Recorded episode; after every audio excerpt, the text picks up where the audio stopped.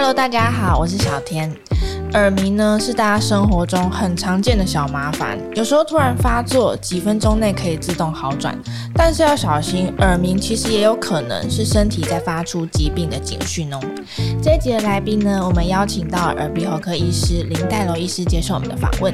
医师好，嗯，大家好。这一集医师来帮大家找出耳鸣真正的原因到底是什么，发作的时候又该怎么办呢？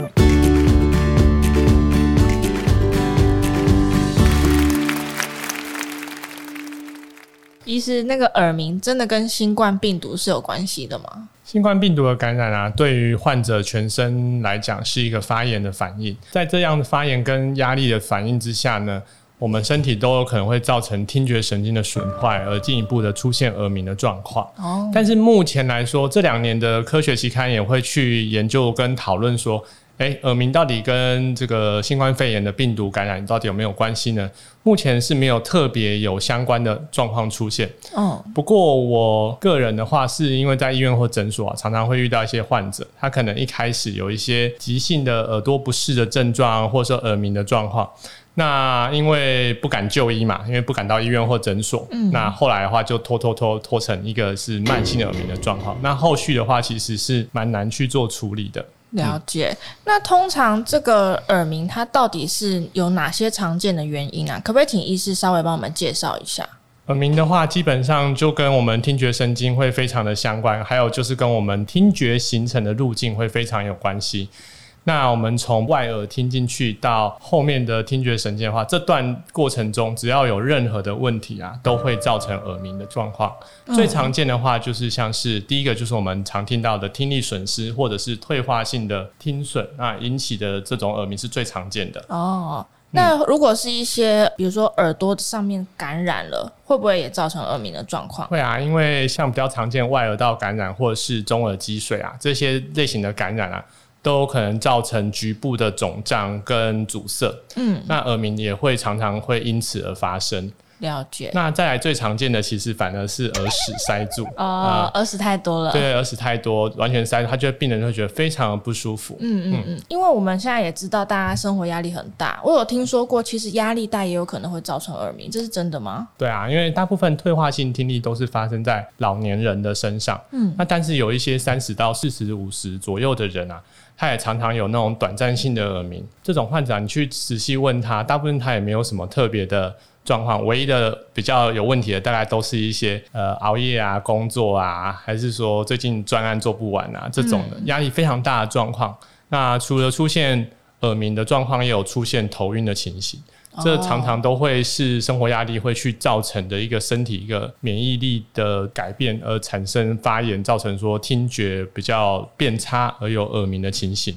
所以耳鸣其实跟压力也有关系。嗯，对啊。那其实我自己个人很久很久以前，我自己有耳鸣的状况，然后我就是 Google 搜寻说，哎，耳鸣的原因到底是什么？结果出现一个梅尼尔氏症。哎，这个东西到底是什么？因为好像感觉平常比较少听到。不会哦，其实梅尼尔氏症主要是在头晕的时候，你去 Google 的话会比较常 Google 到。嗯。呃，梅尼尔氏症它比较特别的，它就是同时有耳鸣、耳闷还有头晕的情况出现。嗯，嗯。这个在相对来说，在耳鸣的原因来讲是算是偏少见，不过它在治疗上面会有稍微有一些用药上面会有一些些的不同，所以它会也算是某种程度常见的一个相关性疾病。嗯、那通常这个原因到底是什么？你说梅尼尔氏症的原因吗？啊、梅尼尔氏症的原因的话，主要是我们的内耳淋巴液水肿的状况引起的。哦、目前这个医学提出的一个假说叫内耳淋巴水肿，这个时候它通常会跟一些饮食会相关。比如说像是我们的红酒啊、起司啊这类型，或是一些柑橘类的食物，它可能会比较有相关。一旦有这样子的疾病出现的人，他通常就是会时不时就会晕眩，然后还有连带的一些听力下降，还是耳闷、耳鸣的状况都会有。所以其实也算在台湾来讲，也还算不少见了。对，嗯嗯嗯。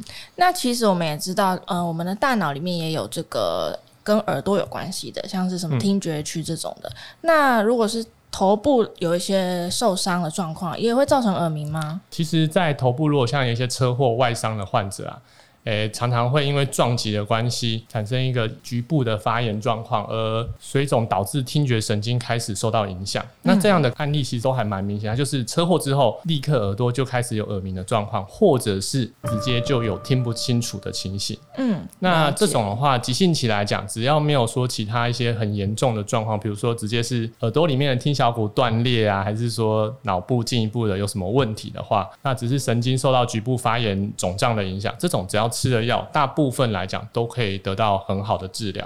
原来到底有没有一些比较少见，但是在医学上可能它也是耳鸣的原因？呃，比较少见的，就像是我们有一些，诶，这也不算太少，像像耳咽管的功能障碍，比如说我们会常常觉得耳朵闷闷的啊，上飞机的时候，诶，刚起飞的时候，我们耳朵都会闷嘛，嗯、对啊，那像呃闷的比较严重或比较会疼痛人，他像是这种的耳咽管的功能就是比较差。那另外一类更加少见的叫做听小骨的疾病。就是我们听力啊，在传递到中耳的时候，会经过我们三个听小骨的传输。那这个听小骨只要它受伤的话，第一个会影响我们的听力，第二个的话也会引起耳鸣的情形。那这是比较少见，一般来讲，临床上面要诊断出来，都需要靠一些检查去搭配，才比较有可能诊断出这个疾病来。了解。那再来一些更少见的，像是比如说我们内耳的一些肌肉痉挛啦，还是我们的颞颌关节炎呐，这种我们咬合的时候耳部会有疼痛，这些状况也有可能会引起这个耳鸣的情形。那另外一个比较少见，也是大家比较关心的，应该就是我们的听神经瘤，还有其他的头颈部肿瘤连带会引起的状况。那这个在耳鸣来讲，其实比较少见一些些，但是我们还是要去观察，因为这些。是比较容易会引起一些生命危险的状况。嗯嗯。那如果早期治疗的话，的确就会比较能够早期介入，让它比较不会造成后续严重的后果。嗯嗯嗯。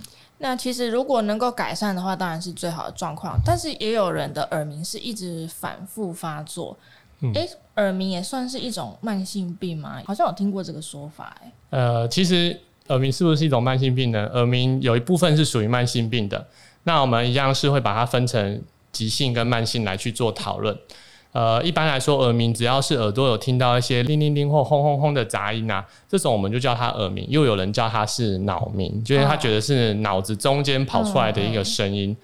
那其实这两个东西是也不用，通常来讲不用特别去做。进一步的细分，他们其实是同样一件事情。嗯，大概八到九成的人啊，随便路上抓一个人，那八到九成的机会，他曾经会有耳鸣过，就像你一样。哦、对对。以前也会这样，耳朵突然叮铃铃铃铃铃的声音，或者是说通常是叽叽叽或者轰轰轰这样的声音，但大多数人都不会持续太久，也不会对他造成什么样的影响。哦。呃，不过啊，在这样子的族群里面，大概会有十趴到二十趴左右的人，他是会比较严重。那随着年龄越来越大，出现严重耳鸣的人也会越来越多。了解，所以其实如果要呃治疗耳鸣的话，它是需要全面性的去考虑各种原因，对吗？对啊，就是因为毕竟耳鸣它只是一个结果，它并不是一个原因。嗯，所以我们要去治疗，诶、欸，耳鸣的话，它的原因就很多嘛，所以我们就要一个一个去找出来说，诶、欸，它可能比较是偏向哪一边的。那去治疗了原因之后，这个症状才会慢慢的改善，才会变得更好一些。了解，所以像他如果本身有慢性病，比如说高血压啊、糖尿病，它跟耳鸣也有关系吗？哦，因为呃，像高血压、糖尿病这类型的疾病啊，都会影响我们的血液循环跟局部组织的活性状况。那对于听觉神经来讲，也会是一个很大的影响。嗯。所以这些慢性病的人啊，如果说我们好好的控制他的慢性病，耳鸣通常也会比较小声一些。了解。如果喜欢我们这一集的早安健康 Podcast，记得订阅我们，然后留下你的五星好评。还有其他想听的内容，也可以留言告诉我们哟。其实目前已经有很多的治疗的方式了。通常以治疗来说，医师都是会怎么样给予建议？呃，一般来讲，耳鸣的治疗可以分成大概，我会把它分成三类。第一类的话就是药物。那药物的话，就是想办法去像我们前面讲到嘛，我们控制他的高血压、糖尿病，这个一定要控制好。那再来的话，因为大部分有的耳鸣的病人都会产生一个失眠的状况。嗯，失眠的病人啊，因为他会让耳鸣变得更大声。那但是耳鸣更大声呢，他又会睡不着。所以这算是一个恶性循环。所以我们在这个状况就需要去先做一个阻断，嗯，然后让它比较不容易会这么的一直持续这个恶性循环之下。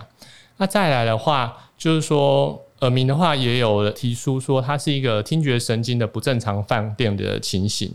所以说，我们可以利用一些安定神经类型的药物，让它的放电的频率可以比较低，产生比较少的这样子耳鸣的讯号给大脑。那通常患者来讲也会比较舒服。那这是药物类的方向。那药物当然还有很多种啦，就是这个有时候临床上也是要依照病人的状况去做不同的搭配跟调整。去问医师，医师就会帮你选择你最适合的药物。对啊。那再来的话，就是一种叫做行为治疗，这个是目前呃西方国家、美国啊或欧洲他们比较喜欢的一个方式。嗯，就是他会就是让你去认知，因为耳鸣会不舒服这件事情的连结，有时候是一个错误的连接，就像是以前大家小时候都有做过一个实验嘛，叫做那个巴夫洛夫的狗嘛。就是他只要听到铃声，那个狗就给他狗吃东西嘛。嗯，以后听到铃声，狗就会流口水。这是一个就是现象跟情绪感觉的连接。嗯，那所以透过行为的治疗的话，会让患者会觉得说，耳鸣虽然存在，但他不会到一些痛苦、悲伤的情绪过去。那经过适当的训练之后，那也能够对这件事情会比较有改善。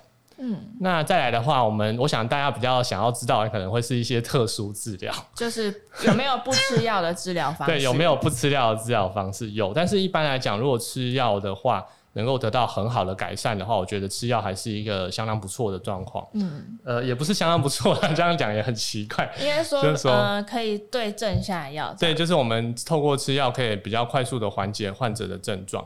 我个人经验，大概七到八成的患者吃药之后可以缓解，那还是有两成多的患者啊，就是完全就是吃药就是一点用都没有。的确有这样的人，这种类型的话，我们就会使用一些可能呃临床上可能还实证上面还不是那么完整有效的方式，比如说呃第一个我们会比较常用的是耳鸣遮蔽器，哎，这个耳鸣遮蔽器的话就比较像是助听器的角色，它会有点像，但不完全一样。它主要就是第一个是有一些听力不好的耳鸣患者啊，我们透过提升他的听力，正常的听觉如果在运行的状况下，他其实会听到的耳鸣声量就会变得比较小一点。遮蔽器有点类似这样的效果，然后而且它后续还会产生一个残余抑制的效果，即使在拿掉这个遮蔽器之后呢，耳鸣的消除也还会持续一段时间。嗯，然后另外，诶、欸，大家不知道有没有听过一个东西叫做主动抗噪？主动式抗噪的耳机，就是它是利用一个声波去对抗外界的噪音，让它直接消除掉。所以你可以不用开那么大的音量，就可以听到一样清楚的耳机的音乐。哦，那它这个东西呢，其实有一点类似这样子的效果，叫做相移抑制，就是透过音波的波形去抑制掉这些比较不好的声音，这样子。了解。再来的话，就是有一部分人的话会使用，就是我们的电刺激。不过它可能那电刺激的话就有分很多种，有一种治疗方式直接把电极放进去我们的耳瓜里，骨性的耳瓜或者是在内耳里面去做。那当然这个临床上面比较难，呃，像一般诊所啊，或者即使是医院都不是非常好执行的状况，而且有点难想象哎。对对，他就直接是拿着一根针这样戳进去，但是这个对我觉得对一般患者来讲应该是比较。不能够接受了，呃，感觉有点害怕。那另外一部分的人，他们就会选择可能考虑使用金皮电刺激的方式，就有点像是把那个电极贴片放在皮肤上，耳朵的附近。哦，那透过电刺激的话。可以就是产生一些能量的提供，那有人是说可以这样可以降低发炎的情形啦。那不过这个实证上面还不是非常完整，那使用上面也要注意说一些电量的幅度不要太大，嗯、那才不会引起一些状况。那跟一些像坊间在诶、欸、不是坊间啦，就是中医在执行的一些电针，这个有点像哦。因为之前也听说过，其实针灸它跟耳鸣的治疗其实。好像也是有用嘛？对啊，对啊。其实我个人还是会建议说，诶，如果说真的药物都没有效果，然后也找也确定他们有一些生命危险的状况的话，那基本上我会鼓励说，诶，那还是可以去试试看做针灸的状况。不过呢，针灸的话就是要注意，那针灸的话有也有分很多传统针灸、头皮针啊，各种的不同的针灸，就是要注意说你适不适合。这个完全有的时候是看体质哦。有的患者他针针了之后，哎，就是比较多的是不一定有感觉。嗯，那有一部分是真的，哎，他觉得有改善，耳鸣声变小声了。那有一部分呢，是他针完之后，哎，突然变大声了。那我会觉得，如果你蒸完之后突然变大声的话，那你可以蒸个一两次。如果真的都是这样的状况的话，那我建议你就可以先休息。所以并不是人人都适合啦。我我个人是要依照体质。对对对，在病人的跟我的反应上面，有一些人的确是好像蒸完之后就反而更大声，但的确也是有一批人就蒸完之后就哎、欸、也还不错。所以如果说是这种困难性或顽固性的耳鸣啊，蒸一下我觉得是 OK，而且台湾的中医也算还蛮不错的。嗯嗯。所以。都都还蛮可以去做一些就是尝试。嗯，那再来一种比较特别的，叫做重复性经颅直刺激。哦，这个讲中文就很复杂，叫 RTNS。那这个比较多，一般现在是之前是使用在身心科医师对于一些忧像是忧郁症的患者啊，重度忧郁症的患者，他们可能会去执行这样的一个治疗。那这类型的治疗的话，也是透过就是呃一些磁场的刺激啊，让他的整个大脑好像可以造成一些大脑的刺激，而导致说耳鸣声可以有一些下降。哦。那不过我们前面有提到嘛。耳鸣跟一些情绪啊、忧郁啊、焦虑啊，其实会有一定程度的相关。那如果说 RTNS 对于这些重度忧郁症的患者是有效的，治疗这类型的患者之后，他们常常耳鸣也顺便就好很多。了解。所以就是在这些顽固性的病人的话，其实之后是可以考虑尝试这样子的治疗。嗯嗯嗯。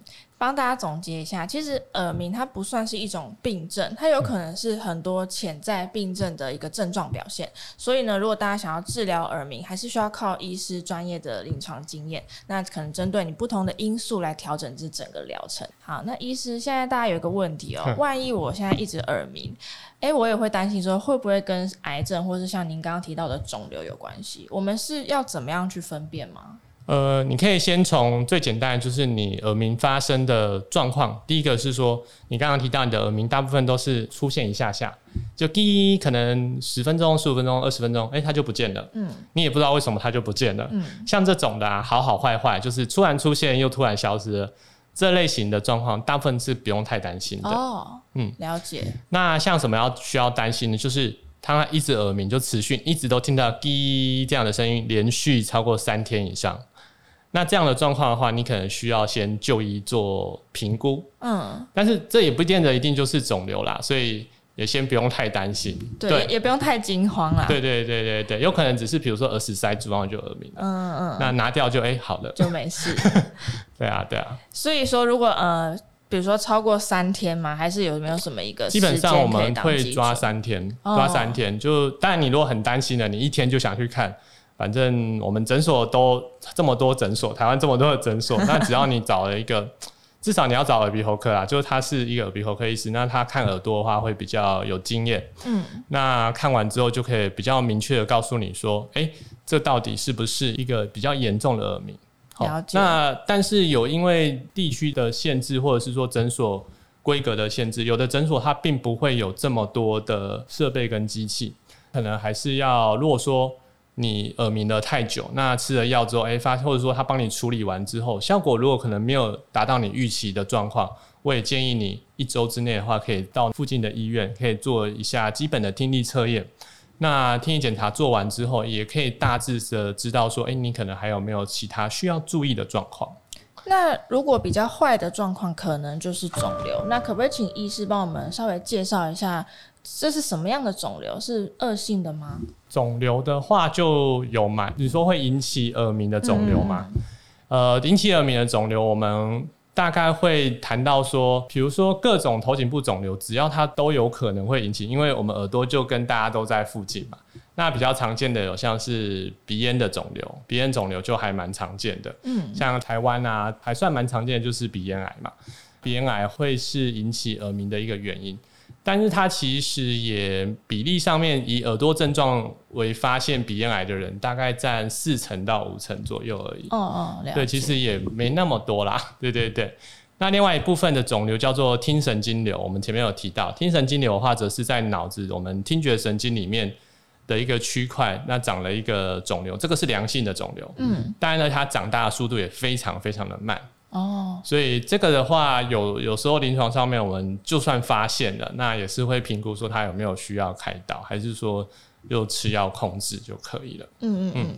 那如果是一般的耳鸣，以医师的角度来说，有没有一些比较常见的危险因子会增加我们耳鸣发作的几率啊？如果说是以危险因子而言的话，大概会是比如说像是噪音，这是第一个。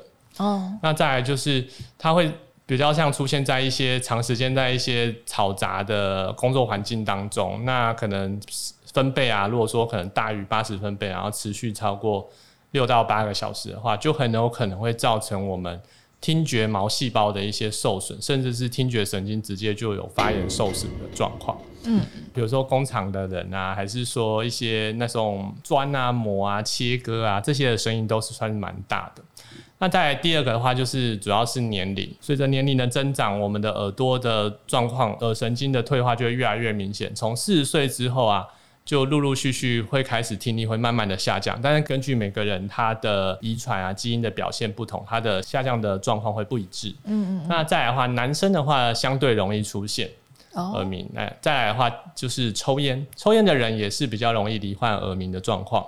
这跟那个心血管的状况会比较有关。那心血管的问题则是又会跟一些高血压，还是周状动脉硬化这些血液流动疾病的人，也都会有比较容易产生耳鸣的风险。嗯嗯嗯。那假如说今天耳鸣真的发作了，我们有没有什么样的方式可以马上缓解？除了用药以外，如果说突然耳鸣哦，对。想要赶快解决它。嗯，突然耳鸣的话，我会建议就是说，可以先观察一下你有没有除了在耳鸣之外，有没有一些其他的症状，嗯，或者说你身处是在一个什么样的环境中。如果你有意识到，比如说自己的耳鸣有头痛，或者是说头晕，还是说身体全身都很不舒服的话，嗯，通常好像就是可以先解决这些状况，比如说吃个止痛药啊，还是说就是。很累的话，就赶快躺下，可以坐卧休息。那可能休息大概十到十五分钟之后，慢慢的，可能这个耳鸣的状况就会慢慢的消失。那也可以补充一些水分，或是一些电解质，嗯，那让身体回到一个比较相对舒服的状况。耳鸣有时候会比较小声一些，但如果说这个耳鸣就像我们前面有提到的。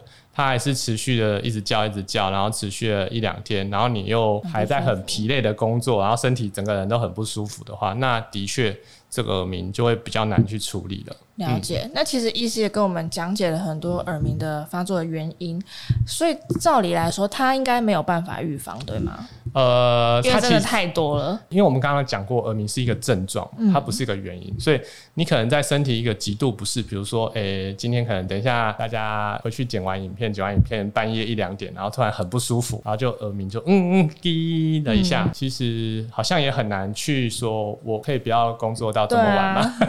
总不可能。跟老板说，因为我都会耳鸣，说我要请假。对啊，老板就会说，呃，他就会说，嗯，好，那你多休息，但是工作还是要做。对，也只能休息。对对对，那就是可能平常的话，大家会建议就是让自己的身体一直保持在比较好的状态，比如说有规律的运动啊，还是饮食的话尽量正常，不要吃太多一些刺激性的食物。嗯，那这些可能会让耳鸣的产生几率再更低一点。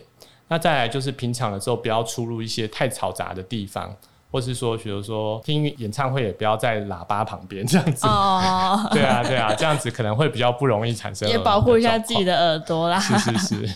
其实造成耳鸣的因素真的非常多。那如果说平常不会造成你的困扰，那也很快就消失了，就。基本上不用太担心，对对对。但是如果有刚刚医师说的，比如说耳鸣超过两三天了，或者是你怎么样，就是觉得非常的困扰，然后已经影响到你的生活，那就还是找医师寻求专业的建议哦。那今天的节目我们就到这边结束了，谢谢医师。嗯，谢谢。那节目我们就下次再见了，拜拜。